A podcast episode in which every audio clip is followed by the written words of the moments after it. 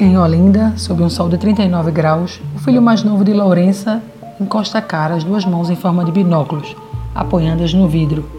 Vê do lado de lá, ao fundo da sala, um boneco gigante de camisa amarela e cabelo negro. Parece mesmo o pai dele, tal como o filho de Lourença se lembra do pai. O menino ainda é novo, sabe que lhe faltam forças para aguentar o boneco. Mas isso não impede que todas as semanas se dirija àquele armazém com paredes de vidro, onde os bonecos são guardados até o carnaval seguinte. O menino já disse à mãe: quando crescer mais um bocado, será ele a alma viva que carregará aquele boneco pelas ruas da cidade, na alguma terça-feira gorda.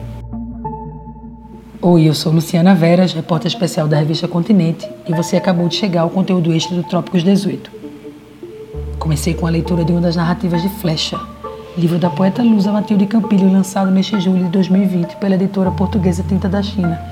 Sobre ele, inclusive, escrevi na edição de outubro da Continente, e o texto está disponível para leitura em nosso site www.revistacontinente.com.br. Sou muito fã de Matilde desde Jockey, seu volume de poesias que saiu em 2014, e posso dizer que esta sua primeira incursão na escrita em prosa é um dos melhores presentes que dei a mim mesma nesses tempos pandêmicos, porque ler para mim é essencial, é alimento e afago para a alma. Então, se você ainda não viu Trópicos de número 18, tudo bem, é só procurar aí nas suas plataformas prediletas que encontrará este episódio em que falamos sobre a importância do livro. Conversei com o escritor e jornalista Chico Sá, cearense do Cariri que estudou no Recife e hoje mora na capital paulista, e com Carolina Freitas da Cunha e Mariana Mendes, as idealizadoras do canal Bom de Ler, um espaço no YouTube que é voltado para a difusão de escritoras na nossa língua portuguesa. Ouçam lá a gente conversou sobre a proposta do governo federal de criar uma alíquota que teria impacto direto no preço do livro e falou também sobre os resultados da recente pesquisa Retratos da Leitura do Brasil. Mas aproveitou o tempo para trocar ideias sobre aquelas histórias e personagens que nos conduziram ao amor pela literatura, com direito a uma especulação sobre o que levaríamos conosco caso tudo acabasse por aqui de verdade e tivéssemos que embarcar em uma nave rumo ao espaço sideral. Aqui nesse conteúdo extra, nossas convidadas Carolina e Mariana leem trechos de obras que marcaram suas vidas. E Chico Sá declamou a passagem do seu romance Big Jato.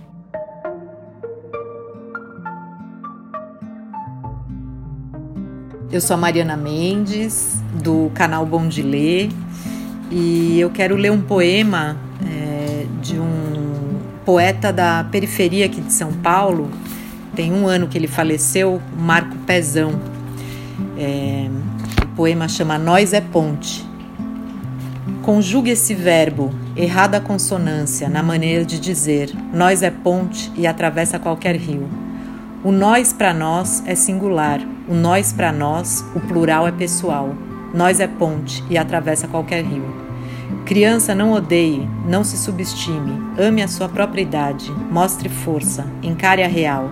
Deixe de lado o mal, sem ser bom de todo, senão o mundo te faz tolo, e ninguém é biscoito para se deixar comer. Nós é ponte e atravessa qualquer rio. Busque outra margem, ser esperto não é vadiagem. Arco-íris, lagoa, numa boa. Segure o leme, atravesse a ponte. Venha, periferia, venha. Nós é ponte e atravessa qualquer rio.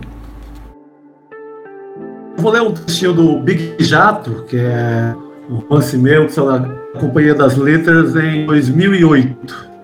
Pensando bem, o velho nem era tão velho assim, apesar de corroído por esta ferrugem que torna um filho de Deus aparentemente mais enfesado que o outro. À primeira vista, o buraco dos olhos do velho eram tão profundos quanto a ilusória superfície dos copos engana bêbados nos quais emborcava a sua ardente óculos verdes, fundo de garrafa, iguaizinhos ao para-brisa jato.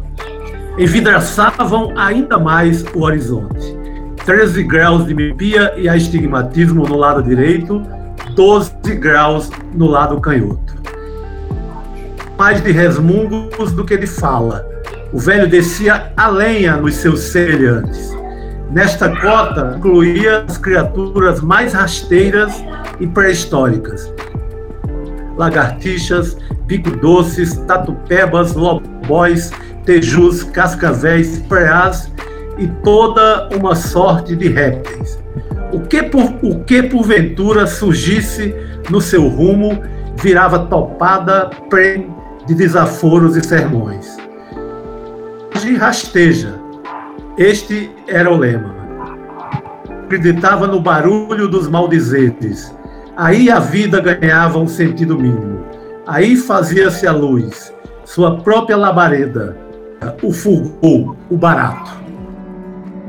Eu sou a Carol Freitas da Cunha, sou do canal Bom de Ler e eu vou ler um trecho do último livro que eu li, um livro que me foi emprestado pela minha mãe, é o Sobre os, no... os Ossos dos Mortos, da Olga Tokarczuk. Então sentaram-se imediatamente à mesa, enquanto eu ainda terminava de fritar as torradas. Olhei para eles todos reunidos, talvez pela última vez. Foi a ideia que surgiu à minha cabeça, que estava na hora de nos despedirmos.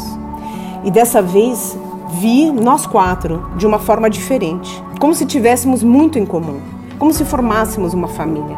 Percebi que pertencíamos a esse grupo de pessoas que o mundo considera inúteis. Não fazemos nada de significativo, não produzimos ideias importantes, nem objetos de utilidade, nem alimentos.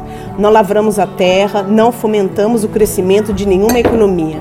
Não nos reproduzimos, com exceção de Esquisito, que tem um filho, mesmo que ele fosse o capa negra. Até agora, nunca demos ao mundo nada de útil. Não inventamos nada, não temos poder, não dispomos de nada além de nossas pequenas posses. Cumprimos nossas tarefas, mas elas não têm nenhuma importância para os outros. Se desaparecêssemos, não mudaria essencialmente nada. Ninguém notaria. Entre o silêncio da noite e o rumor da chama no fogão, ouvi o som das sirenes vindo de algum lugar embaixo do vilarejo, trazido pelas rajadas de vento. Fiquei pensando se eles também estavam ouvindo esse som ameaçador, mas conversavam em voz baixa, inclinados e próximos um do outro, tranquilamente. Enquanto enchia os ramequins, fiquei tão comovida que mais uma vez lágrimas verteram dos meus olhos. Para minha sorte, não notaram nada, ocupados com a conversa. Recuei com a panela para a bancada junto da janela e os observei furtivamente. Vi o rosto pálido, acinzentado de esquisito seus cabelos brancos alisados e penteados para o lado e bochechas recém-barbeadas. Via boas novas de perfil, com uma bela linha do nariz e do pescoço, com um lenço colorido atado na cabeça e as costas de dízio, miúdas, curvadas, trajando um suéter tricotado. O que acontecerá com eles? Como essas crianças vão se virar? E como eu vou me virar? Afinal, eu sou como eles, os frutos de minha vida não são material para a construção de nada, nem no meu tempo, agora, nem nenhum outro, jamais. Mas por que então deveríamos ser úteis? E para quem? Quem é que dividiu o mundo em útil e inútil? E quem lhe deu o direito de fazê-lo? Desse modo, o cardo não teria o direito de viver, nem o rato que devora os grãos nos armazéns, nem sequer as abelhas ou os zangões, as ervas daninhas ou as rosas. Quem foi o dono da mente que se atreveu a tanta arrogância para julgar quem é melhor ou pior? Uma árvore enorme, torta e cheia de buracos, sobreviveu por vários séculos sem ser derrubada, porque não se podia fazer nada com ela. Esse exemplo deveria animar pessoas como nós. Todos conhecem o benefício do útil, mas ninguém conhece o proveito do inútil.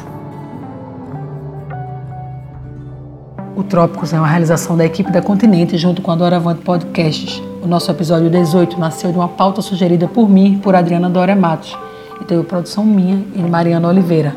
Rafael Borges fez a edição de áudio, tanto deste conteúdo extra como do episódio em si. A gravação ocorreu de forma remota, mas falar sobre a importância dos livros e ouvir Carolina, Mariana e Chico interpretarem aqueles trechos que escolheram me deu aquela sensação boa de como se estivéssemos juntos em uma biblioteca. Mais uma vez agradeço demais a elas e a ele por terem participado e principalmente partilhado esse carinho pelas palavras que nos encantam e nos constituem.